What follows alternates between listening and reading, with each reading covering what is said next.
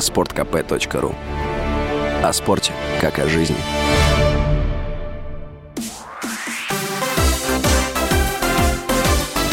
Новости спорта.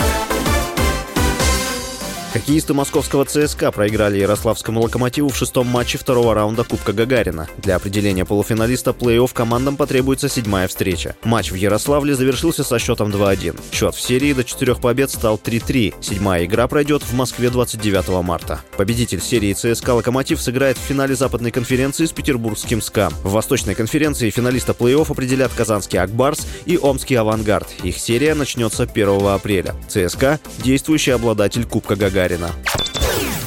Российский теннисист Карен Хачанов вышел в четвертый круг на турнире серии «Мастерс» в Майами с призовым фондом почти 9 миллионов долларов. В третьем круге Хачанов за полтора часа победил чеха Иржели Гечку со счетом 6-2-6-4. Ранее в одну восьмую финала турнира вышли еще два россиянина – Андрей Рублев и Данил Медведев.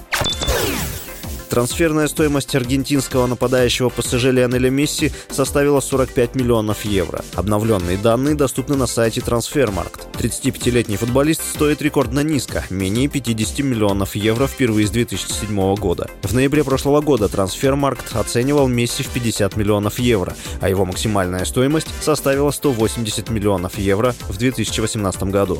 Ранее сообщалось, что в ПСЖ засомневались в продолжении сотрудничества с Месси после второго подряд вылета команды команды со стадии 1-8 финала Лиги чемпионов. Отмечалось, что переговоры с форвардом не продвигаются. Журналисты сообщили о намерении Месси вернуться в Барселону.